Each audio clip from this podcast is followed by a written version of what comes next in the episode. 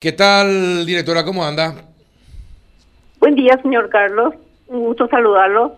Igualmente. Buen día a tu equipo de producción. Igualmente, gracias por atendernos. Bueno, cuéntenos, eh, finalmente, eh, finalmente se constató que no se planificó bien y que hubo sobrecosto en el tema de la pasarela, la construcción de la pasarela.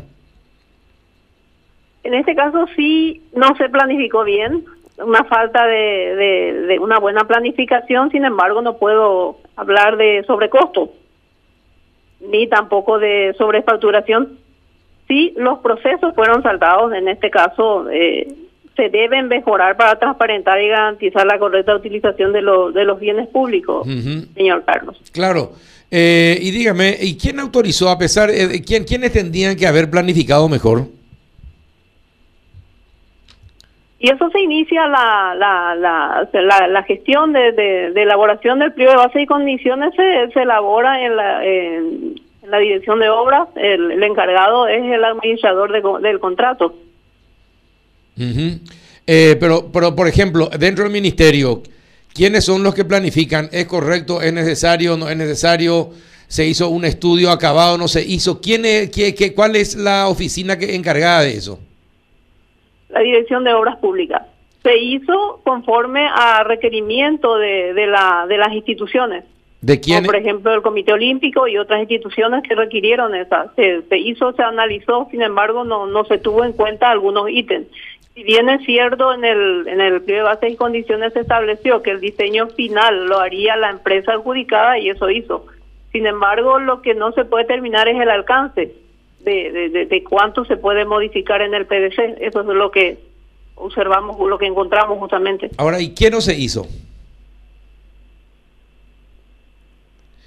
Eh, en ese sentido, la, la, lo que observamos sí es los procesos, la falta de, de, no, no, no existió una debida planificación. Es por eso que se incurrió a, a, a, modificar en el convenio de agregar ítem eh, se incorporaron ítems. Sin embargo, también hay que tener en cuenta que, la, que el Comité Olímpico solicitó después las modificaciones. Sí, no, el Comité Olímpico puede eh, pedir lo que quiera, pero es el ministerio el que va a hacer la obra, el que tiene que controlar que las cosas se hagan adecuadamente. De pedir, nosotros también acá podemos, con mi compañero Juanito y con Gianluca, podemos pedir la construcción de algo al Ministerio de Obras, pero de ahí a que se haga sin una planificación correcta, ya es otra cosa. Sí, eso es justamente lo que observamos. Y bueno, ¿y quiénes son los responsables? ¿Y cómo es que avanzó la obra, se terminó la obra eh, sin estar debidamente planificado? O planificada la obra. Y eso queda ya a criterio de la, de la asesoría jurídica. Nosotros emitimos el informe, encontramos los hallazgos y eh, remitimos a la asesoría jurídica, corresponde ya a esa instancia determinar el, los responsables. De hecho que tenemos instrucciones del inicio de la investigación, tenemos las instrucciones precisas indicaciones precisas de la máxima autoridad de informar los hallazgos que encontramos y eso refleja en el informe. Ahora dígame una cosa, todo eh, la pasarela podía ser simple, sencilla.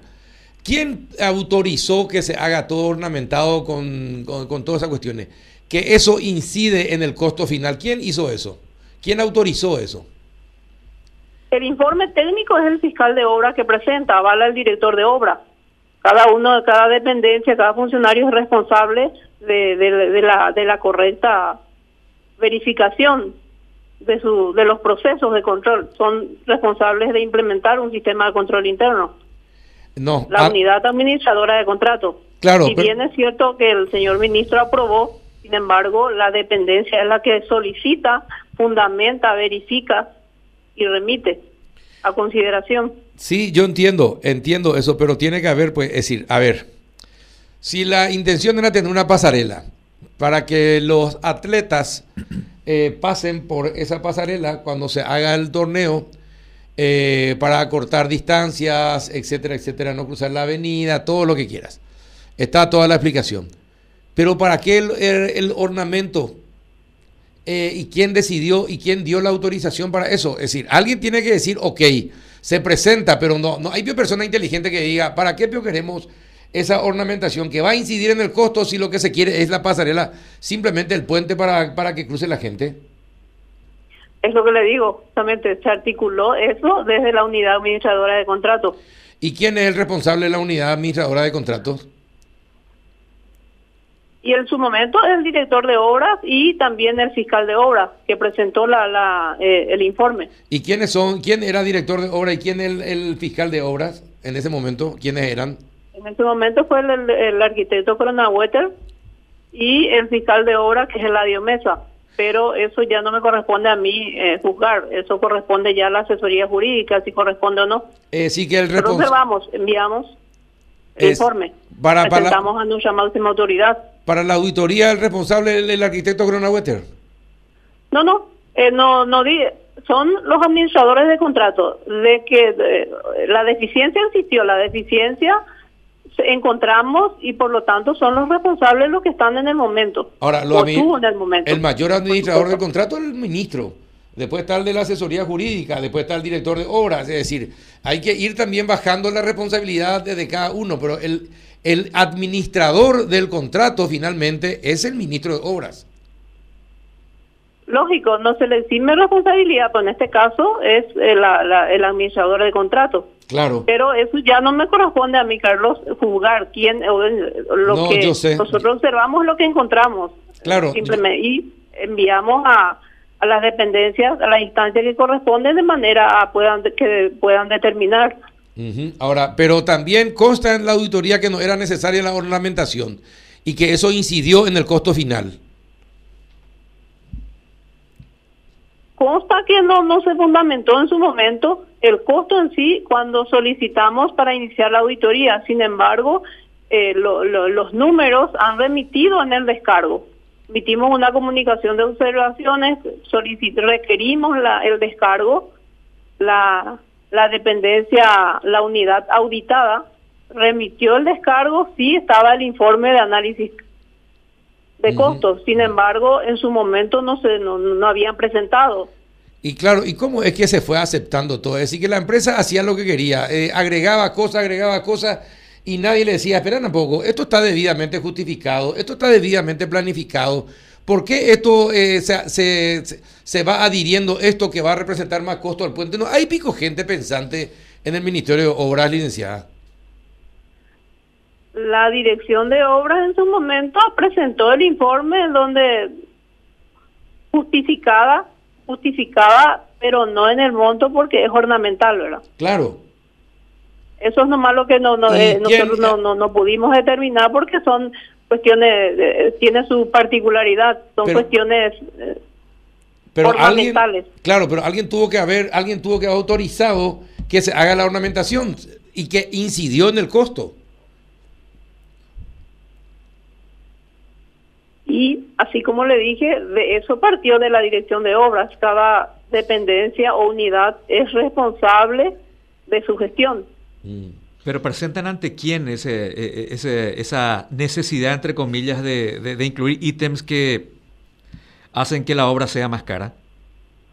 ¿Ante quién presentan ella? ¿Ante el ministro?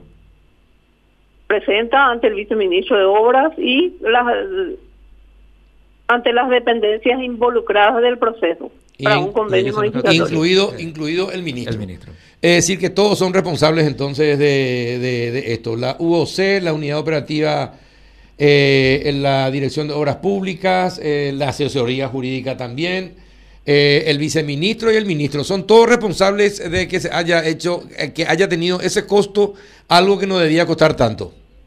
Y eso queda a cargo de la, así como ya le, dije desde el inicio, que queda a, cargo de la Dirección de Asesoría Jurídica determinar quién o cuánto, quiénes son los responsables, él o los responsables. Ahora, eh, pero no, no, no, no, no puedo hablar de sobrecosto. Claro, eh, doña Marta, yo sé que es difícil, yo sé que ha de ser difícil eh, ser directora de una auditoría y tener que eh, a tu jefe tenés que decirle, vos sos el responsable, o tenés que señalarle a tu jefe como responsable, o a tu superior como responsable. ¿Cómo se manejan ante esa situación? No, en este caso el señor ministro ha dado las instrucciones precisas, que quienes sean responsables que en ningún momento iba a apañar esta si, si existe o no la irregularidad. Es bien claro. el inicio toma, eh, hemos tenido indicaciones. Tuvimos nuestra independencia para elaborar el informe. es el más es el más preocupado en, que se esclarezca esta situación.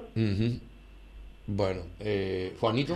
Eh, licenciada, usted no puede hablar de sobrecosto por una cuestión de competencia, por una cuestión de limitación, eh, pero este, técnicamente podría tratarse de un sobrecosto, pero usted espera que la asesoría jurídica sea finalmente la que califique de esa manera.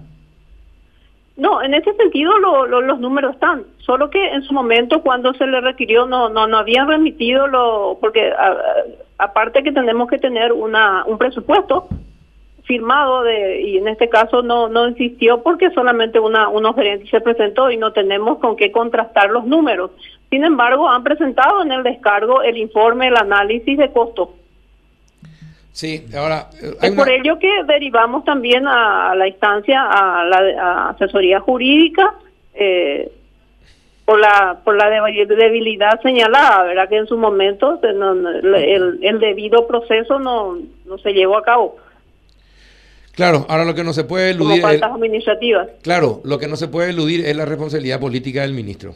De que 2,100 millones de, de dólares no se puedan justificar. Es una responsabilidad política, él como la máxima autoridad del ministerio. Sí, efectivamente, efectivamente, claro. definitivamente es así. Y bueno, eh, esto ustedes enviaron a dónde, asesoría jurídica y a qué institución más, licenciada. Enviamos a la asesoría jurídica, también enviamos y enviamos a las unidades auditadas, el señor ministro, a la dirección de transparencia de manera que articule y remita a la CENAC.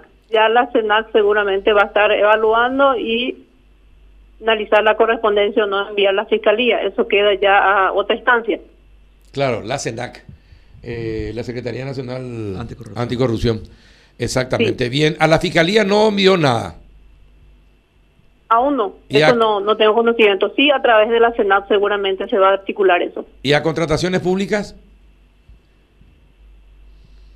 Y eso ya dispondrá el señor ministro, que remita a la Contraloría y sí está ya en la, se encuentra en la página web. Bien, bien, perfecto.